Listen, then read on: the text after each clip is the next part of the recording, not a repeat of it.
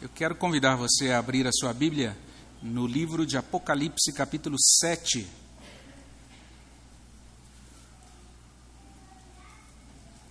Nós vamos ler Apocalipse, capítulo 7, de 1 até 17.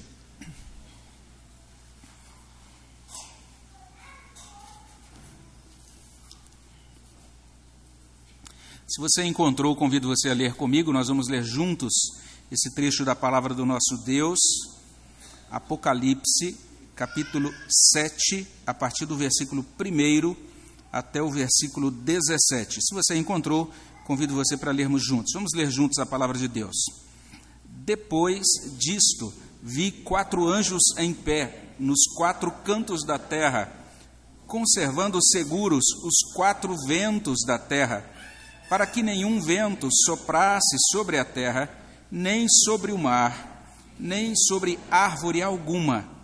Vi outro anjo que subia do nascente do sol, tendo o selo do Deus vivo, e clamou em grande voz aos quatro anjos, aqueles aos quais fora dado fazer dano à terra e ao mar, dizendo: Não danifiqueis nem a terra, nem o mar, nem as árvores, até selarmos na fronte os servos do nosso Deus.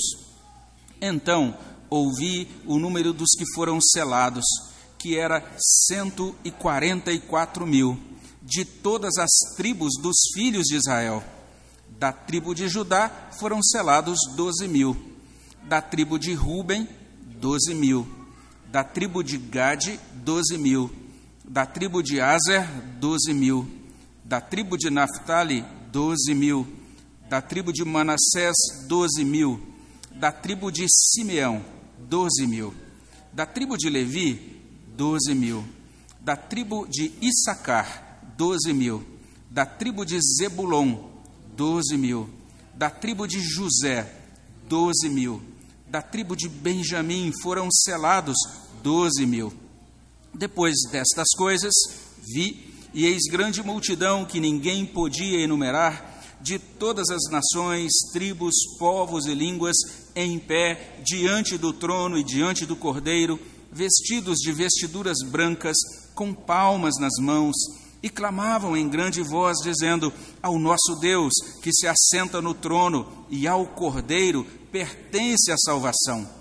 Todos os anjos estavam de pé, rodeando o trono, os anciãos e os quatro seres viventes e ante o trono se prostraram sobre o seu rosto e adoraram a Deus, dizendo: Amém. O louvor e a glória e a sabedoria e as ações de graças e a honra e o poder e a força sejam ao nosso Deus pelos séculos dos séculos. Amém. Um dos anciãos tomou a palavra dizendo: Estes que se vestem de vestiduras brancas, quem são e de onde vieram? Respondi-lhe: Meu senhor, tu o sabes. Ele então me disse: São estes os que vêm da grande tribulação. Lavaram suas vestiduras e as alvejaram no sangue do Cordeiro. Razão porque se acham diante do trono de Deus e o servem de dia e de noite no seu santuário. E aquele que se assenta no trono estenderá sobre eles o seu tabernáculo. Jamais terão fome, nunca mais terão sede não cairá sobre eles o sol, nem ardor algum, pois o cordeiro que se encontra no meio do trono os apacentará e os guiará para as fontes da água da vida, e Deus lhes enxugará dos olhos toda lágrima. Vamos orar ao nosso Deus. Senhor, muito obrigado, Pai, pela tua graça, pelo privilégio que temos de ler a tua palavra pela bênção de podermos nos reunir aqui nesta noite, reconhecendo a tua grandeza, a tua soberania e, ao mesmo tempo, ó Deus, esta proximidade, essa presença do Senhor na nossa vida, sempre dispensando o seu favor, a sua bênção sobre os nossos corações. Muito obrigado a Deus por cada pessoa presente aqui. Obrigado porque o Senhor pôde abençoar, dando a bênção de alguns é, viajarem e agora já estarem de volta aqui ao convívio da tua casa. Obrigado porque o Senhor conduziu, o Senhor guardou, o Senhor protegeu. Obrigado a Deus pela bênção que temos nesta noite, de, diante da tua palavra, podemos nos voltar para o Senhor e suplicar a ajuda do teu Espírito Santo. Nós somos fracos, somos pó, precisamos, ó Deus, da iluminação do Senhor e acima de tudo, nós precisamos do poder do Senhor, ó Deus, para que essa palavra, ó Deus, alcance a dureza do nosso coração, que ela possa fazer a obra dela nas nossas vidas e nos aproximar do Senhor. Abençoa os nossos corações nesse momento de ministração da tua palavra. Abençoa o teu povo aqui reunido. Abençoa cada visitante também aqui conosco nesta noite. Que seja uma noite, ó Deus, em que possamos de fato, nesta ocasião, com muita singeleza e simplicidade, ouvir a tua voz e, pela graça do Senhor, sermos moldados conforme o teu propósito. É o que pedimos no nome de Jesus. Amém, Senhor Deus. Nós estamos finalizando essas pregações diferenciadas aí do mês de janeiro, né, em que a gente, de certa maneira, está abordando outros temas. E nesse mês de janeiro eu tive a oportunidade de abrir já o livro de Apocalipse no capítulo 6, na última vez que preguei. Agora a gente está olhando aqui para o capítulo 7. A partir da semana que vem, do mês que vem, se Deus assim permitir, a gente está retornando aí aos nossos sermões sobre o livro de Jó. Mas nesta noite eu quero convidar você a deixar de lado a sua insegurança, as suas dúvidas e se assumir de fato como um cristão porque aceitar o chamado para ser cristão é a maior e é a melhor bênção que existe na nossa vida. O Apocalipse é um livro cheio de chamados a isso. Ele, inclusive, começa e termina nos chamando para sermos cristãos logo no início, no capítulo 1, verso 3, a gente lê esta palavra: Bem-aventurados aqueles que leem e aqueles que ouvem as palavras da profecia e guardam as coisas nela escritas, pois o, o tempo está próximo. É assim que Apocalipse começa, já, já nas primeiras palavras. Ele chama atenção para o ler, para a necessidade da gente ouvir, da gente acolher e da gente guardar a palavra de Deus. É um chamado para que sejamos de fato não apenas ouvintes, mas verdadeiros cristãos. E quando a gente vai lendo o livro, quando a gente chega lá no final, no capítulo 22, verso 17, lá está um outro chamado. O Espírito e a noiva dizem: Vem. Aquele que ouve, diga: Vem. Aquele que tem sede, venha. E quem quiser, receba de graça a água da vida. Então, ouvir o chamado, acolher o chamado, seguir caminhando com o Senhor Jesus Cristo, deixar de lado toda dúvida, deixar de lado toda insegurança, se assumir como um cristão, esse, esse de, essa de fato é, é, é, é, é uma verdade e essa é uma tônica do livro de Apocalipse que está no início, no final e vai se repetindo ao longo do livro. A Bíblia nos ajuda a olhar diferente para esse povo que está cada vez mais estigmatizado, o povo cristão. A Bíblia nos convida a não termos vergonha de nos identificar como cristãos, de nos assumir como cristãos. Ainda que esse povo seja, é, por, em determinados períodos da história, diminuído, seja motivo de chacota, de zombaria, e parece que agora a gente está vivendo um momento em que a gente caminha para essa direção, não é? Eu me lembro que essa semana eu li uma mensagem dizendo simplesmente isso. Olha, o presidente de um órgão de pesquisa que subsidia pesquisas do Brasil foi nomeado agora. Olha só, ele é um cristão que acredita no criacionismo. Ah, ah, ah. E várias, é, vários órgãos de mídia fazendo chacota simplesmente porque o novo presidente da CAPES é um cristão e diz: Eu creio que Deus criou todas as coisas. Então, ser cristão na nossa sociedade está sendo ah, um motivo de zombaria. E muitos têm tido uma certa dificuldade para se assumir como tal, como cristão. A Bíblia está chamando a nossa atenção para isso. E aqui em Apocalipse 7, os cristãos são mencionados e eles são mostrados aqui de três maneiras. Nós deveríamos olhar para essa forma como Apocalipse 7 descreve os cristãos e a partir desta vista, desse olhar, que nós possamos, a partir desse ponto, ter toda a disposição e ter toda a ousadia para nos identificarmos como cristãos. Primeiro, nos versos 1 a 3 aqui desse capítulo 7, Apocalipse vai dizer que os cristãos são aqueles que foram selados para a salvação. Em segundo lugar, eles são, eles são mostrados aqui como peregrinos sobre a terra, nos versos 4 a 8. E por fim, aqui nos versos 9 até 17, eles são destinados à glória celestial, à glória eterna.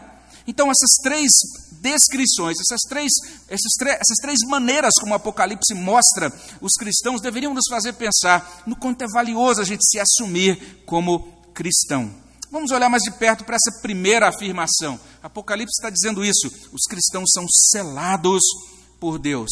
A visão inicia então com esses quatro ventos da terra sendo retidos, sendo detidos, segurados por quatro anjos.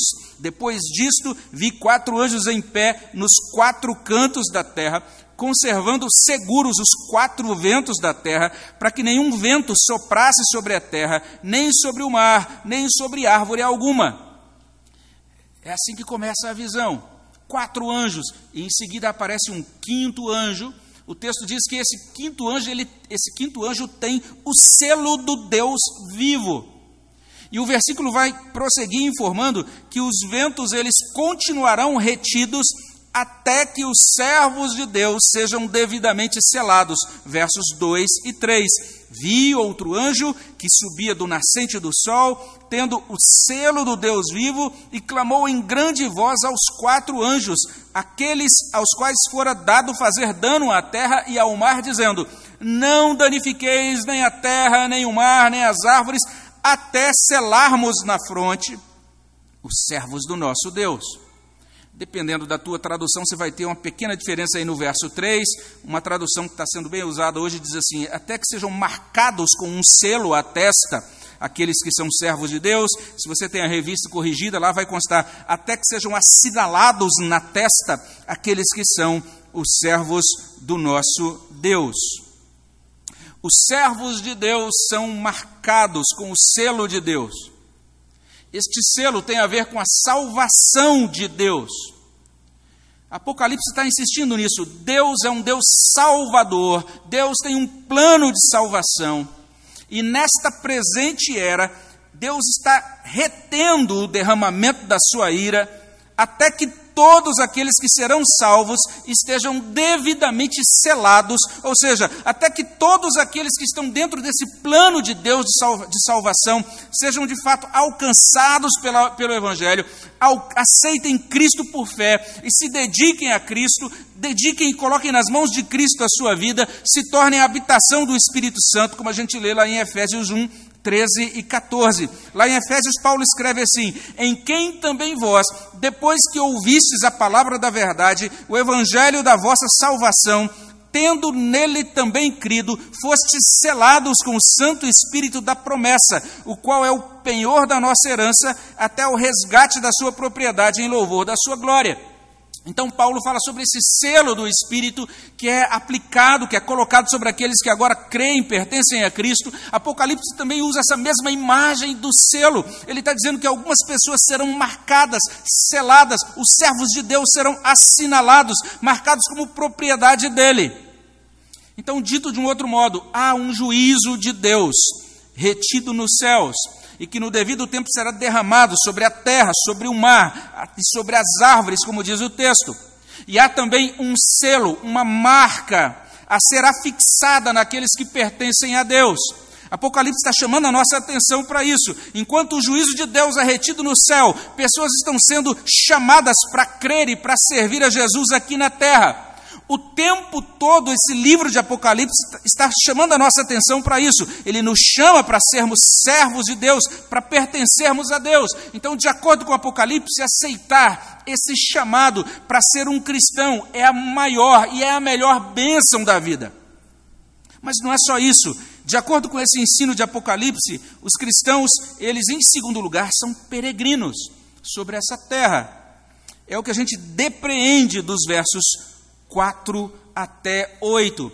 Porque nesses versos, primeiro a gente ouve o número daqueles que são selados aí no verso 4. Diz assim: Então ouvi o número dos que foram selados, que era 144 mil de todas as tribos dos filhos de Israel. Então um número é dado no Apocalipse esse número é motivo de muita controvérsia, existem muitas interpretações diferentes, existem, muitas, é, modos, existem muitos modos de entendimento diferentes. Se você vem de uma igreja, por exemplo, é, pentecostal ou de uma igreja batista, provavelmente lá você talvez já tenha ouvido falar sobre esse número e talvez aquilo que tenha sido explicado para você lá seja um pouco diferente daquilo que a gente vai colocar aqui agora. Mas nós estamos olhando para o texto de uma perspectiva simbólica. Nós estamos entendendo que aqui em Apocalipse os números têm determinados significados. Então, esse número dos selados corresponde a 12 vezes 12 mil. Ou a gente pode dizer também isso, que esse número corresponde a 12 vezes 12 vezes 10 vezes 10 vezes 10. O significado disso, quando a gente olha para a linguagem apocalíptica, é bem interessante. A gente pode dizer que o que João está dizendo aqui é que ele está enxergando a totalidade do povo de Deus. Essa totalidade é algo que somente Deus conhece. Essa totalidade é mostrada numa quantidade que somente Deus conhece. E isso é assim porque 12 é o número do povo de Deus.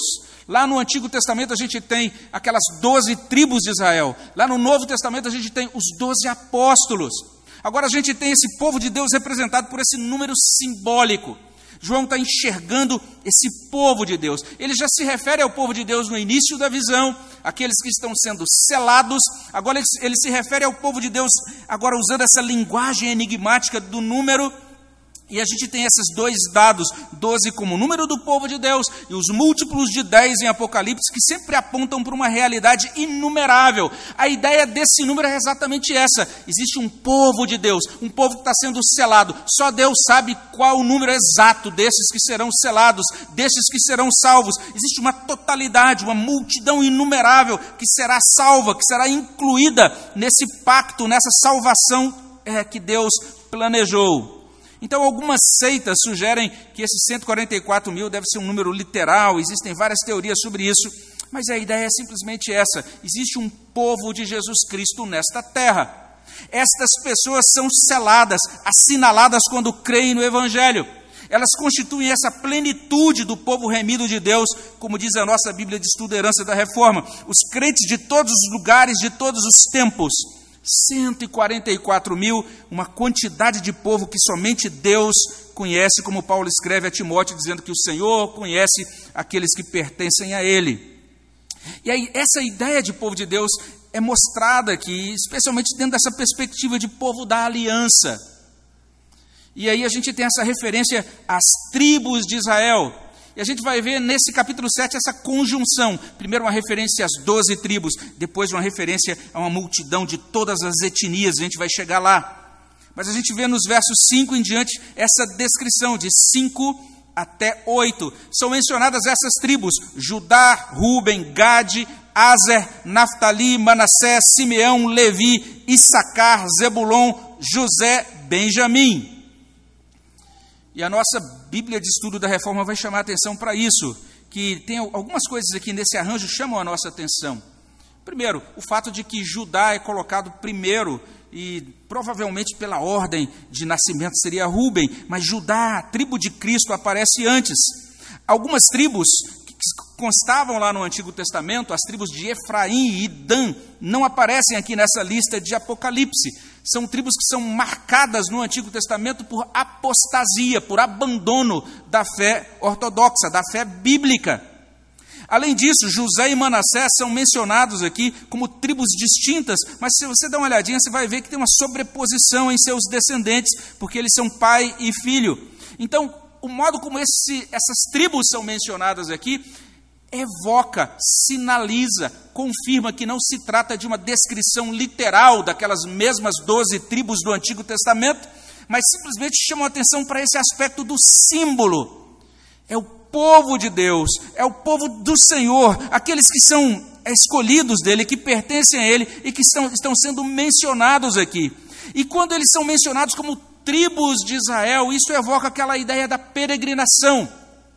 O povo de Deus que foi guiado por Deus no deserto, o povo de Deus que foi sustentado por Deus no deserto, o povo de Deus que no deserto foi provado, mas também no deserto recebeu provisão rica e graciosa de Deus. Um povo de Deus que viu no deserto é, a sua fé sendo provada e que pôde desfrutar no fim da caminhada daquele cumprimento da promessa de Deus. Um povo que, na sua, na sua caminhada, pôde experimentar a entrada na terra prometida. Então, nós temos isso a semelhança do que Deus fez no Antigo Testamento. Essa é a ideia de Apocalipse capítulo 7. Assim como lá no Antigo Testamento Deus guiou o seu povo, ele também há de conduzir o seu povo peregrino nesta terra no tempo presente. Hoje o nosso irmão diácono e seminarista Robson, no sermão da manhã, ele chamou atenção para isso. Que nós podemos contar com um Deus presente conosco todos os dias nós podemos contar que com esse Deus está assegurado o nosso destino. Ele é um Deus próximo, presente, todo-poderoso, que governa, como ouvimos de manhã, tanto as circunstâncias externas, aquilo que é externo a nós, como ele também governa o nosso coração, os nossos temores, a nossa vida. E não é sem razão que o autor da carta, da carta aos Hebreus, que a gente leu aqui no início do culto, ele vai assinalar essa bem-aventurança daqueles que acreditaram em Deus no passado, daqueles que enxergaram as promessas de longe, saudando-as, confessando que eram estrangeiros e peregrinos sobre a terra. Daí a alegria daquele poeta que é, escreveu aquele hino, que compôs o hino que nós cantamos aqui no iníciozinho também do nosso culto. Ao invés da gente seguir por essa vida cabisbaixo, ao invés da gente seguir por essa vida como moribundos, nós podemos seguir cantando e dizer assim como nós cantamos logo no início: brilho celeste enche a minha alma, glória do céu. Aleluia, sigo cantando, dando louvores, pois Cristo é meu. Agora nós somos selados, agora nós pertencemos a Cristo, agora Cristo é o nosso redentor. Agora nós podemos peregrinar nessa terra, ainda que passando por reveses, mas na segurança de que estamos nas mãos dele. É o livro de Apocalipse nos lembrando de que somos selados por Ele e de que peregrinamos nessa terra sob os cuidados dele.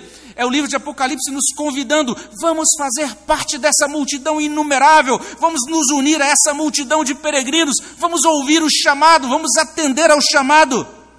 Então, de acordo com a palavra de Deus, aceitar esse chamado para ser cristão é a maior, é a melhor bênção da nossa vida. Especialmente porque, em último lugar, os cristãos aqui também são destinados à glória celestial.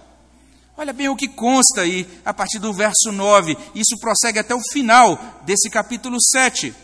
Logo no iníciozinho, de 9 a 12, a gente é apresentado a um quadro, a uma cena esplendorosa, maravilhosa de adoração.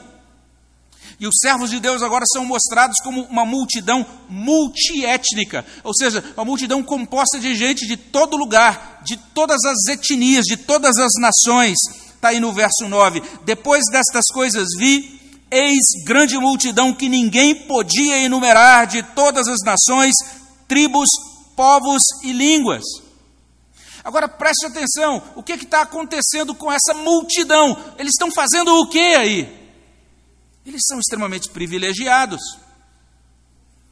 E só pode perceber o privilégio, a grande bênção desfrutada por essa multidão, aquelas pessoas que compreendem Salmos 24, versos 3 a 6. Lá em Salmo 24 a gente tem uma pergunta, e a pergunta é a seguinte: Quem subirá ao monte do Senhor? Quem há de permanecer no seu santo lugar? o que é limpo de mãos e puro de coração, que não entrega a sua alma à falsidade nem jura dolosamente. Este obterá do Senhor a bênção e a justiça do Deus da sua salvação. Tal é a geração dos que o buscam, dos que buscam a face do Deus de Jacó. Então o salmo traz para a gente, levanta uma questão muito grave: quem é que pode permanecer diante da face de Deus? A resposta é: somente aqueles que forem plenamente puros. Só os que forem limpos de mão, puros de coração. Em outro lugar, é o próprio Senhor Jesus Cristo que afirma isso. É um trecho bem conhecido no Sermão do Monte, Mateus 5,8. Lá a gente tem o Senhor Jesus Cristo dizendo: Bem-aventurados os limpos de coração, porque verão a Deus. Então prestemos atenção nisso apresentar-se diante de Deus.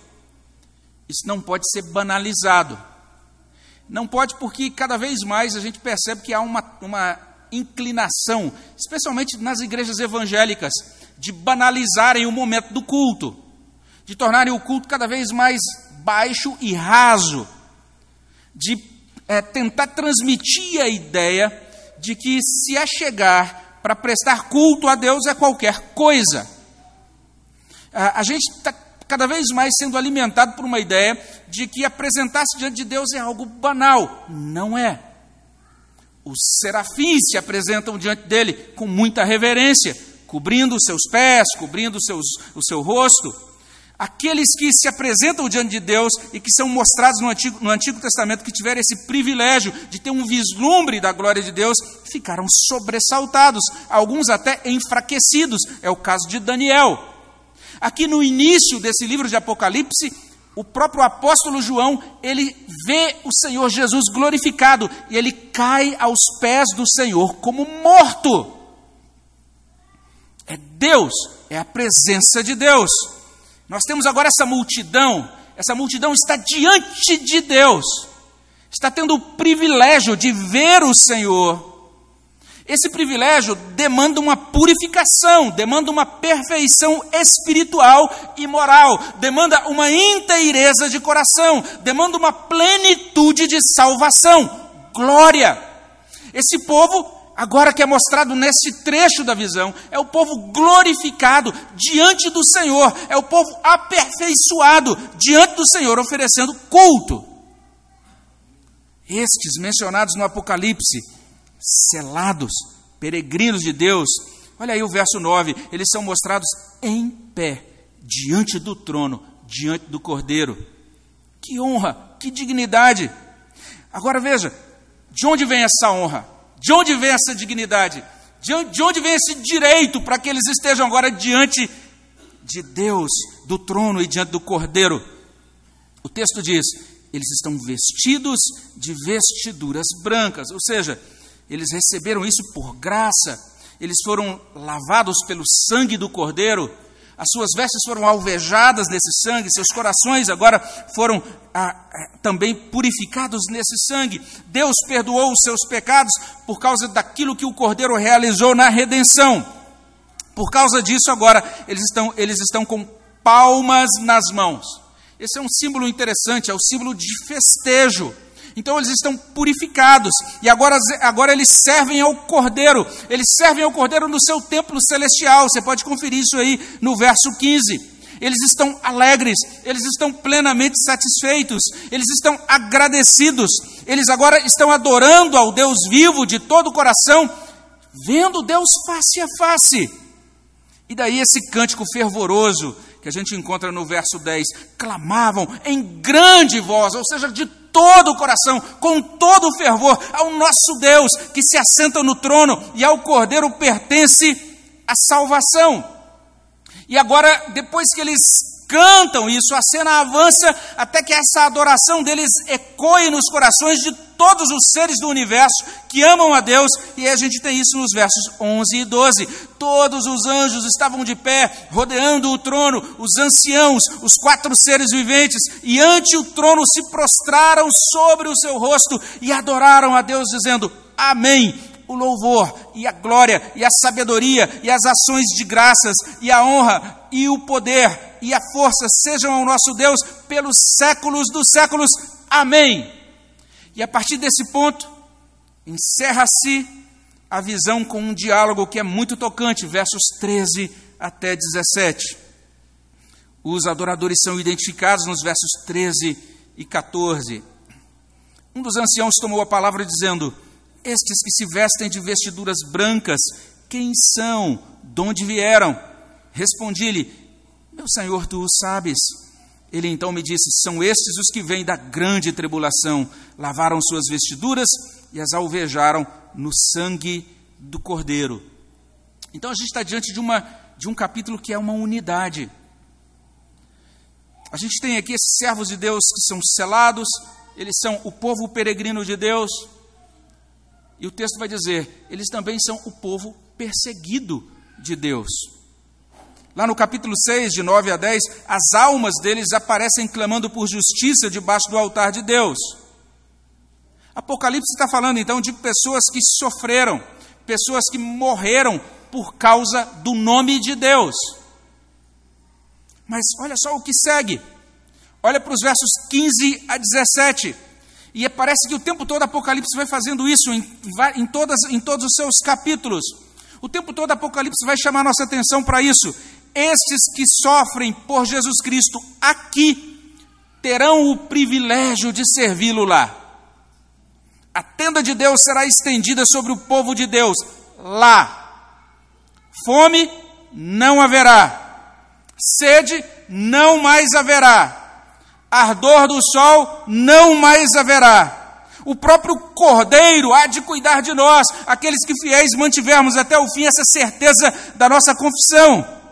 Salmos 23 se cumprirá plenamente. O Cordeiro será o nosso pastor e o Cordeiro nos conduzirá para as fontes de água da vida. Verso 15 em diante: razão, porque se acham diante do trono de Deus e o servem de dia e de noite no seu santuário, e aquele que se assenta no trono estenderá sobre eles o seu tabernáculo, jamais terão fome Nunca mais terão sede, não cairá sobre eles o sol, nem ardor algum, pois o cordeiro que se encontra no meio do trono os apacentará e os guiará para as fontes da água da vida, e Deus lhes enxugará dos olhos toda lágrima então, que bênção é essa? Que promessa é essa? Que esperança é essa? Que coisas maravilhosas são essas encapsuladas nesta condição bem-aventurada de ser cristão?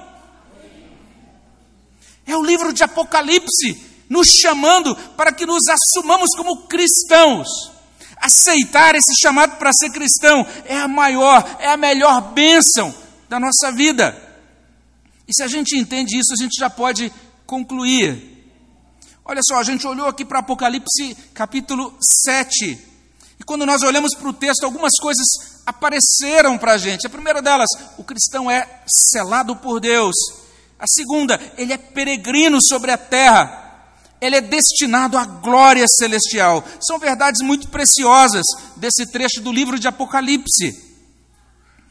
É interessante a gente olhar para isso e perceber que aquilo que a gente chama de avanço do Evangelho, quando a gente vê assim, olha, várias pessoas estão crendo em Cristo, aquela igreja está crescendo, muita gente está crendo agora no Senhor e, se, e sendo acrescentado àquela igreja, isso nada mais é do que Deus colocando em andamento o plano dele. Deus selando, Deus alcançando os corações. Ele faz isso, ele está fazendo isso dentro da história, para que as pessoas sejam alcançadas pelo Evangelho e assim sejam marcadas, sejam seladas para a salvação do Evangelho conforme esse desígnio dele. Quatro anjos retendo o juízo de Deus, enquanto isso, os servos de Deus sendo marcados, sendo assinalados por Deus. Deus assinala, Deus marca, Deus está presente na história humana, chamando vem. É o Deus que chama e nos marca, nos sela. Será que nesta noite, será que nesse lugar há alguém com ouvidos para ouvir isso? Vem. Há alguém aqui realmente ouvindo a voz do Senhor, convidando para que você, a partir desse momento, se identifique com clareza, como um filho dele, como um cristão. Porque enquanto essa fúria tumultuosa dos ventos é retida, a voz do Senhor chega até nós muitas vezes como um cicio muito tranquilo e suave, tal como se deu com o profeta Elias, lá em 1 Reis 19, 12. Será que você ouve essa voz do Senhor chamando você por nome, dizendo a você que basta de teimosia, basta de se fazer de surdo, de que quando você vem aqui e ouve a pregação, é contigo mesmo, é sobre a sua vida mesmo, é sobre seu destino eterno mesmo. Deus falando, Deus chamando, selando. É assim que Deus age dentro da história. O Espírito convencendo de que aceitar o chamado para ser cristão é o maior e é a melhor bênção da vida. Especialmente porque, afinal de contas, o que é a vida? O que é que você considera importante? Agora, nessas férias, eu li um livro que eu recomendo de coração a todos. Se chama Sociedade do Cansaço. é um autor pouco conhecido, é um filósofo coreano chamado Byung-Chul Han. Depois, se quiser, eu te digo como é que escreve esse nome esquisito dele. Mas ele coloca algo muito interessante nesse livro. Ele vai fazer uma avaliação. Ele, veja bem, ele não é um cristão, mas ele está avaliando a nossa sociedade. E ele vai chegar a conclusão, algumas conclusões muito interessantes. E uma das coisas que ele diz desse livro é a seguinte: ele diz, ó, nós saímos de um tempo, né, estamos saindo de uma sociedade que é chamada de sociedade imunológica, em que a gente combate, combateu até com razoável sucesso, não é? é bactérias, vírus. Então tinha, é, foi um momento especial da nossa história, mas nós estamos entrando agora num novo momento da história em que o homem agora ele cai, ele se dobra, ele queda diante das doenças neuronais, da depressão, do déficit de atenção e de uma série de outras dificuldades e problemas que estão atacando o homem de dentro. Uma das coisas que esse filósofo diz é isso: é que nós estamos saindo de uma sociedade que era uma sociedade onde você tinha demarcações muito claras, né? sobre emprego, sobre salário, sobre o modo como você estabeleceria uma carreira, alguma coisa assim, linhas muito claras que demarcavam o tempo do trabalho, o tempo do descanso. Estamos entrando agora num novo momento, é um novo modelo social que é chamado sociedade do desempenho. E lá na sociedade anterior, a gente tinha lá, sei lá, um patrão que oprimia o empregado. Esse era o, esse era o enquadramento anterior. Mas agora você tem um indivíduo que oprime a si próprio. Porque, por como ele tem o tempo todo que melhorar o seu desempenho, ele tem o tempo todo que ultrapassar os seus próprios limites. Então, quando ele vence ele venceu a si próprio, e quando ele termina de vencer a si próprio, aquilo que ele desenvolveu, ou seja, ele, ele assumiu a sua vida como projeto, e assim diz esse filósofo: esse projeto que a gente assume hoje volta na nossa direção como um projétil, como uma bala que nos mata, e o homem, quanto mais se esforça, mais ele se queima, e daí esses problemas como síndrome de burnout, depressão e outras coisas assim. Mas uma das coisas que ele coloca no final é isso: para a gente re resolver esse problema, ele traz uma proposta no final. Ele diz: nós precisamos nos conectar com Deus. E, logicamente, ele vai articular isso com uma linguagem filosófica e não com uma linguagem evangélica. Mas ele está chamando a atenção para esse fato. Nós precisamos é, ter esse tempo de recolhimento, de contemplação, de pisar no freio, de sair um pouco dessa roda que nos suga o tempo todo a grande questão da vida é o que é importante para nós. Como é que nós nos enxergamos nessa vida? Como é que nós enxergamos as coisas que nós desejamos? A Bíblia vai dizer: nós somos peregrinos, nós somos passageiros, estamos aqui de viagem. Nós temos que tomar muito cuidado com aquilo em que, com, em que a gente se apega as coisas pelas quais a gente briga, as coisas pelas quais a gente se desgasta nessa vida. Nós estamos aqui, mas nós não somos daqui. Nós somos peregrinos, passageiros, em que nós estamos investindo, em que nós estamos confiando. Então, que nós possamos ser e viver como peregrinos, que aceitaram esse chamado para ser cristãos, e por causa disso, estão prontos para viver, assim como estão prontos para morrer, porque aceitar esse chamado para ser cristão é a maior e a melhor bênção da vida. Sendo assim, vamos viver para Deus, vamos amar e vamos servir a Jesus Cristo, que é o Cordeiro de Deus, vamos dar a Ele todo o louvor e toda a honra, e esse culto que é mostrado em Apocalipse, que nós possamos antecipá-lo, que nós possamos antever e antecipar aquele dia glorioso, quando Deus vai enxugar dos nossos olhos toda lágrima. Amém, meus irmãos? Vamos orar ao nosso Deus. Senhor, no nome de Jesus, nós queremos te dar graças, porque a tua palavra corrige a nossa percepção, o nosso modo de compreender quem nós somos e nós lermos também, entendemos a realidade que nos cerca. A tua palavra, Senhor Deus, é viva e eficaz e ela fala aos nossos corações. E nós pedimos, ó Pai, no nome de Jesus, que nesta noite ela possa produzir um bom fruto na nossa vida, para que o teu nome receba todo louvor. É o que pedimos no nome de Jesus. Amém, Senhor.